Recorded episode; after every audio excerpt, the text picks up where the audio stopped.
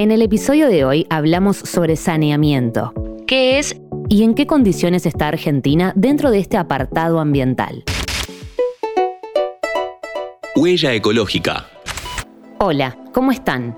Soy Marina Moroni y les doy la bienvenida a un nuevo podcast de interés general. En estos cinco minutos vamos a hablar sobre un tema que en tu vida cotidiana quizás no sea un conflicto, pero lo es para muchos habitantes de este mundo el saneamiento. Antes que nada, se presenta nuestro invitado. Soy el doctor Guillermo Capulla, soy médico, cirujano, urólogo, diplomado en comunicación médica y científica y estoy a cargo de las relaciones institucionales del Sanatorio Finoquieto de la Ciudad de Buenos Aires. Arranquemos por algo sencillo. ¿Qué es saneamiento y cuál es su vínculo con el agua potable? El saneamiento, el agua potable son las medidas más costo efectivas que tiene la salud pública a nivel global. Uno piensa en un baño y piensa en un inodoro, en un lavatorio, en un lavabo. Y en realidad un baño es mucho más que eso porque representa la dignidad eh, de la persona y de una sociedad. Esto representa un impacto importante en lo que es la economía de un país. Se calcula que puede llegar a ser el 5% del Producto Bruto Interno.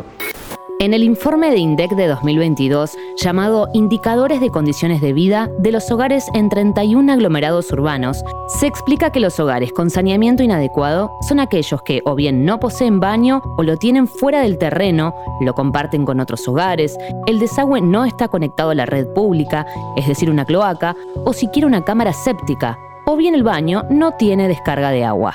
A veces es difícil comprender que un gramo de materia fecal contiene 10 millones de bacterias y aproximadamente mil parásitos en una persona que esté infectada. No lavarse las manos después de fecar y, antes de comer generan en el mundo unas 800.000 muertes por esta enfermedad. ¿Cuál es la escala del problema de los hogares con mal saneamiento?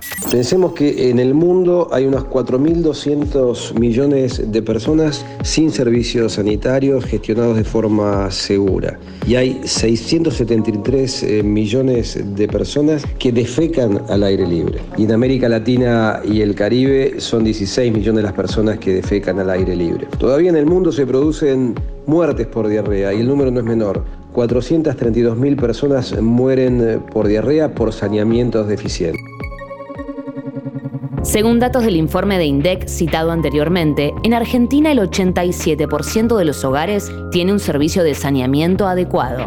De toda el agua que existe sobre la Tierra, el 97.5% se encuentra en los océanos y mares de agua salada. Solamente el 2.5% es agua dulce, agua que podemos aprovechar los seres humanos.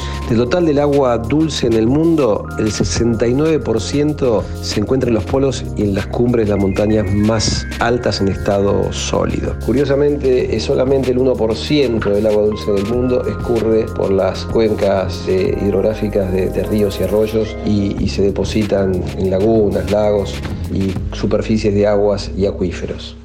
AISA, la empresa que brinda este servicio público en la ciudad de Buenos Aires y el conurbano, en vistas de esta problemática, tiene obras en ejecución que permitirán llegar a 2 millones y medio de habitantes con el servicio de cloacas, permitiendo que puedan contar con un baño digno y el tratamiento adecuado de sus residuos cloacales, contribuyendo al cuidado de la salud de la población y del medio ambiente.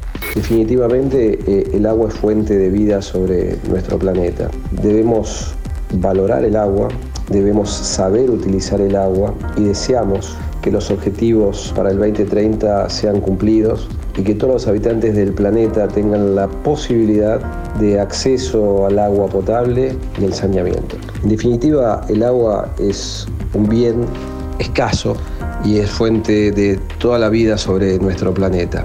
Debemos saberlo valorar, debemos saberlo utilizar y también desear que toda la gente de este planeta tenga derecho al agua potable y al saneamiento. Como te decía al principio, es probable que no vivas en un hogar con saneamiento inadecuado, pero esta problemática existe en el país y en el mundo. Le agradecemos a nuestro invitado por su participación en estos cinco minutos. Este episodio fue una producción de Interés General Podcast. Desde el 2020, acompañándote todos los días. Cinco minutos. Para que conozcas algo nuevo